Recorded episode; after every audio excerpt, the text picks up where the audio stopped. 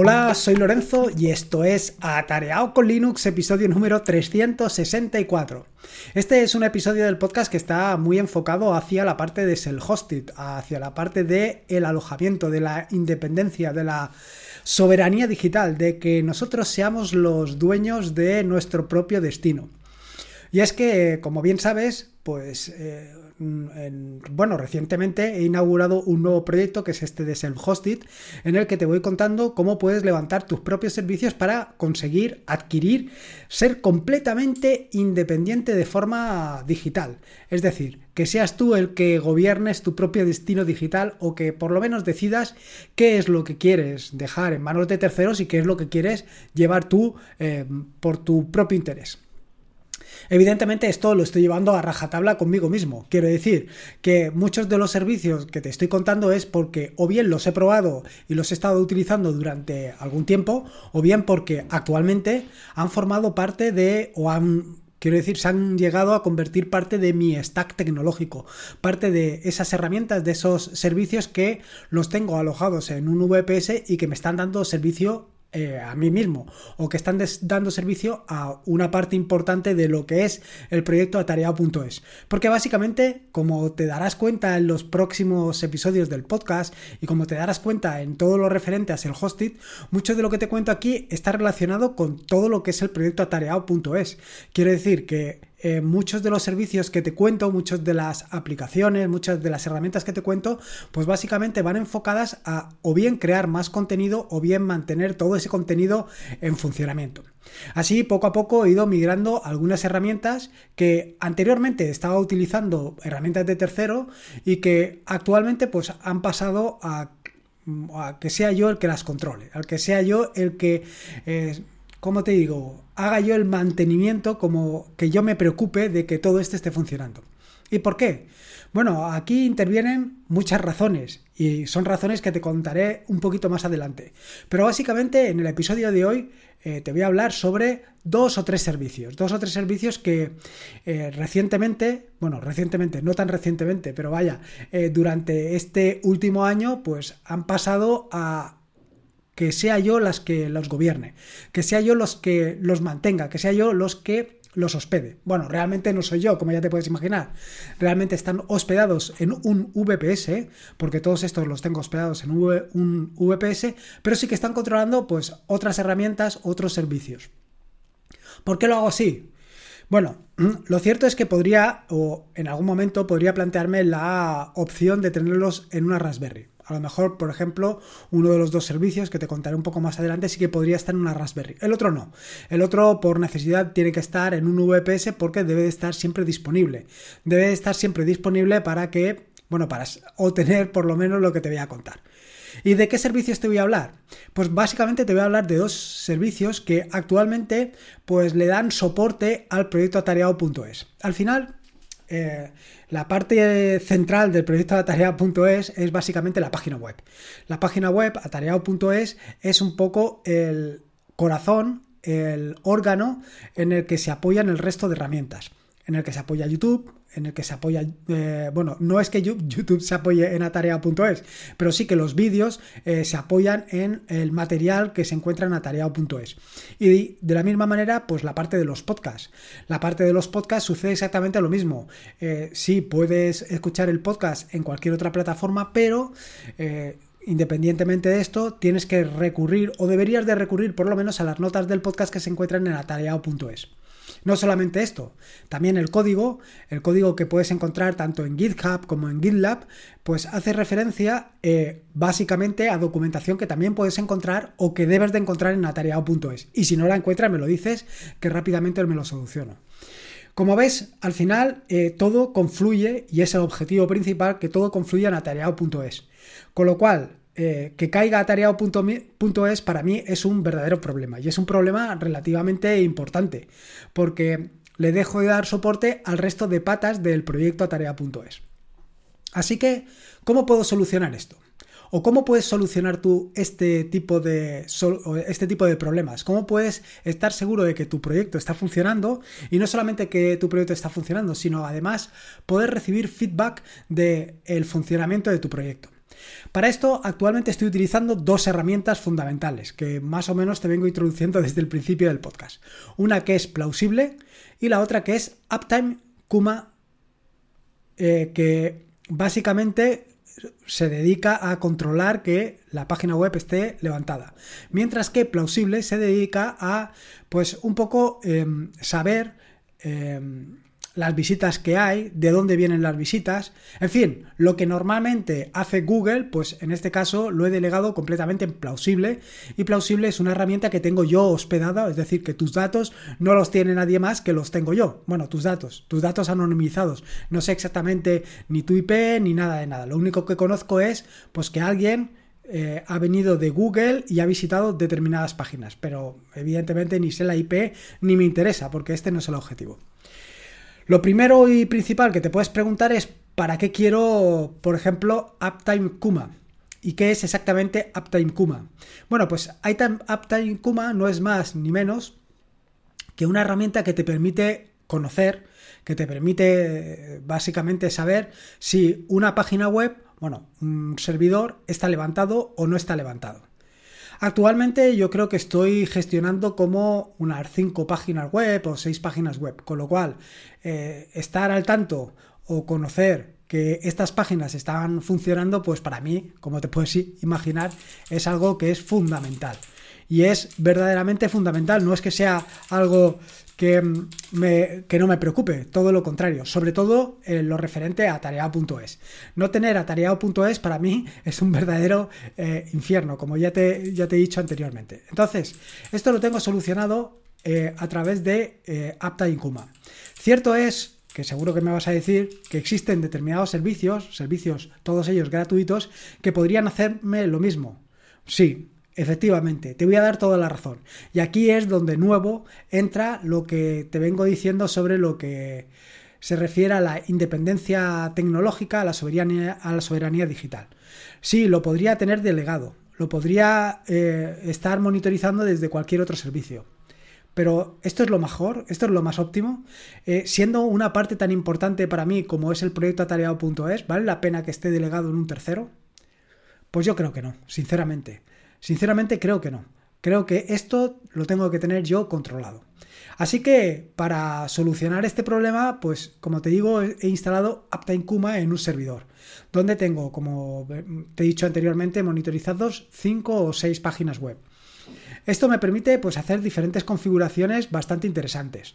Por ejemplo, me permite establecer el tipo de monitor, donde puede ser un monitor del tipo HTTP, eh, del tipo TCP port, del tipo ping, del tipo DNS, incluso HTTPS con palabra clave, del tipo push, en fin, son distintas opciones. Igualmente también me permite utilizar eh, distintos métodos, eh, como un método get, eh, post, perdón, put, patch, delete, get, options y de la misma manera me permite configurar el intervalo del latido, es decir, cada cuánto quiero saber si em, mi servicio está levantado. Y además, no solamente esto, puedo establecer un número máximo de reintentos antes de decir que el servicio se marque como caído y que me envíe una notificación. Lo cual es relativamente, mejor dicho, más que relativamente, es muy importante. Creo que es muy importante estar informado y sobre todo estar informado antes que los demás de que el servicio está caído. Eh, como te digo, un servicio relativamente sencillo de implementar. Es una herramienta que creo recordar que está implementada en Go. Creo, ¿eh? no, no me hagas mucho caso porque, porque ahora mismo no lo tengo muy claro. Eh, es muy fácil, o sea, es muy sencilla, no tiene ningún tipo de complejidad.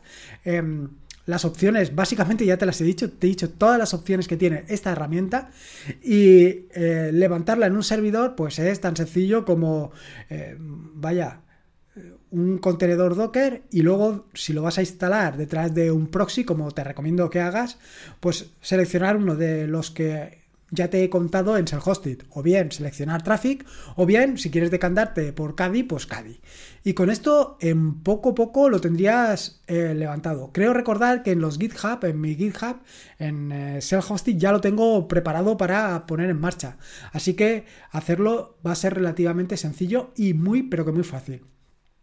De esta manera, si tienes tu propia página web, si tienes varias páginas web, las tuyas o las de tu empresa o lo que sea, levantarte eh, una herramienta como puede ser Uptime Kuma es súper, súper sencillo. En este caso, como te decía anteriormente, lo puedes levantar tanto en una Raspberry como lo puedes levantar en un, cualquier otro servidor. Quiero decir, lo puedes levantar en un, en un VPS.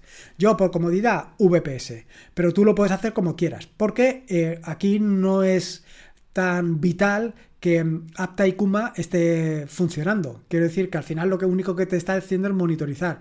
Si Apta y Kuma, por las circunstancias que sean, pues te quedas sin suministro eléctrico o te quedas sin conectividad en la red, pues no pasa nada.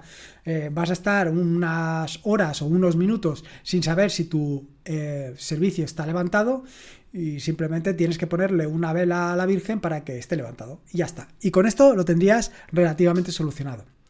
El otro servicio, el otro servicio del que te quiero hablar es plausible. Para mí es muy importante tener feedback, tener información, tener saber exactamente qué es lo que tú quieres ver en atareado.es, de qué es lo que te gustaría que hiciera los próximos em, los próximos tutoriales, qué es lo que te gusta más, que si te está gustando el tutorial de Python, si esto del reto de Python te parece interesante, si lo de self-hosted es interesante. Todo este, este, tipo de cosas, pues para mí son fundamentales, porque en función de lo que tú me vayas diciendo, pues yo voy reorientando a tareao.es hacia un sentido o hacia otro. Por ejemplo, eh, tras la aceptación brutal del reto Python, pues me ha hecho replantearme un nuevo proyecto adicional para complementar el reto Python que ya te contaré más adelante. Pero son estos pequeños detalles los que me ayudan a mí y los que me permiten saber exactamente cómo tengo que orientar el proyecto. ¿Qué es lo que sucede? Pues lo que sucede es lo de siempre, que normalmente pues no damos suficiente feedback sobre cómo van las cosas es decir, si algo no te gusta, seguro, seguro que lo vas a decir, pero las cosas que te gustan, las cosas que, eh, vaya, que te llaman la atención, las cosas que te importan, pues no siempre eh, tenemos el detalle de decirlo. Eh, pues no siempre decimos, oye, esto es fantástico, esto me gusta muchísimo, este producto, este plato, esta, esto que has hecho es súper increíble. Normalmente no lo hacemos y es una lástima. De hecho, y como anécdota, decirte que en estos últimos tiempos, pues me he acostumbrado a que siempre que voy a un restaurante a comer fuera, pues eh, me estoy habituando a que cuando algo me gusta, decirlo. Igual que hago con esto, igual que hago con el tema de la comida, estoy intentando trasladar, trasladarlo al resto de vaya, al resto de ámbitos personales que tengo. Es decir, cuando algo me gusta, cuando algo funciona bien, cuando algo es realmente llamativo, lo digo, lo manifiesto. Porque eh, me sucede igual que te puede suceder a ti, que necesito ese feedback, necesito ese, mm, esa información. Igual que la necesito, me he dado cuenta que yo soy el primero que no la da, con lo cual también me estoy preocupando de, por lo menos, eh, siempre que soy consciente, darla. Eh, la cuestión es que en el caso de las páginas web, en el caso de los servicios, en el caso de, en concreto, el proyecto atareado.es, no siempre o no eh, no es tan imprescindible que tú me des información. O, por decirlo de otra manera, para mí es fundamental. es decir, para mí que tú me digas si esto te gusta o esto no te gusta es primordial. Sin embargo, como te digo, no siempre estamos por la labor de darlo. Y en esto, pues, eh, hay herramientas como puede ser Google Analytics que te permiten saber exactamente, pues, la gente que visita tu página web me refiero a cantidad, de dónde vienen, a dónde van y no solamente esto, qué páginas visitan y cuánto tiempo están en cada página. Hasta la fecha, bueno, hasta la fecha, hasta hace, pues, no, te sé decir exactamente en plazo, pero vaya, el año pasado ya cambié, eh, dejé atrás Google Analytics y pasé a Plausible. Plausible es un servicio que está alojado en un VPS mío. Es un servicio que es autoalojado, que lo tengo yo y yo soy el único que tiene esa información. Evidentemente, toda esa información está completamente anonimizada. Yo no sé eh, dónde vas, qué es lo que visitas, o sea, me refiero dónde vas tú y qué es lo que visitas tú. Yo lo único que quiero saber, y es eh, por esto, por lo que tengo instalado este servicio, es de dónde vienes y qué es lo que a ti te interesa. En base a esto, yo es donde reoriento el... Eh, vaya, mis publicaciones. A mí, eh, otros aspectos me importan realmente poco. Quiero decir, ni me importa tus aficiones, ni me importa si eres alto o bajo, si eres flaco o gordo, todo este tipo de cosas, pues al final me dan absolutamente lo mismo, igual que esta, cualquier otra que te puedas imaginar. Pero sí que necesito feedback. Y como te digo, plausible eh, me lo da y me lo da de una manera relativamente sencilla. Bueno, relativamente no, muy sencilla. Y esta es otra de las grandes ventajas que para mí por lo menos tiene plausible frente a Google Analytics.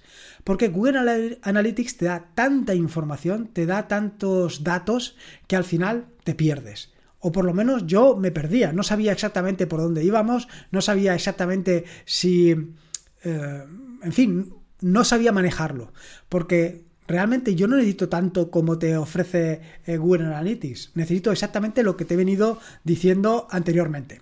Cuatro cosas, pues eh, las localizaciones, pues un poco de dónde vienen, de las visitas a la página web, si vienen más de escritorio, vienen de móvil, eh, las páginas más visitadas, en fin, todo este tipo de información. Todo este tipo de información que realmente es la que a mí me interesa. Me interesa para lo que te he dicho anteriormente, vaya, para reorientar. Eh, este, servicio, es muy interesante porque no solamente te permite monitorizar una página web, te permite monitorizar varias páginas web. Yo, como te digo, actualmente única y exclusivamente la tengo circunscrita a atareado.es, que es donde realmente me interesa tener información.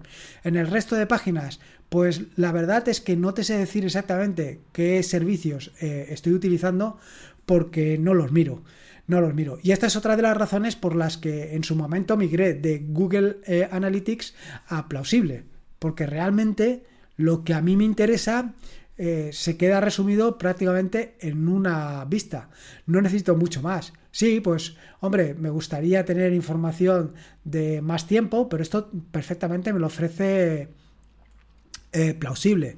Igualmente que, que, me ofrece esto, también me ofrece pues información de eh, detalles más importantes como, eh, por ejemplo, del buscador de dónde se vienen o de dónde llegan más visitas, pues saber en ese caso cuáles son, por ejemplo, los términos de búsqueda o cuáles son las páginas más buscadas o más visitadas, mejor dicho, o cuáles son los dispositivos mm, con lo que se utilizan. Básicamente te permite entrar en mucho más detalle, te permite tener mucha más información, pero más información tal y como te lo estoy contando.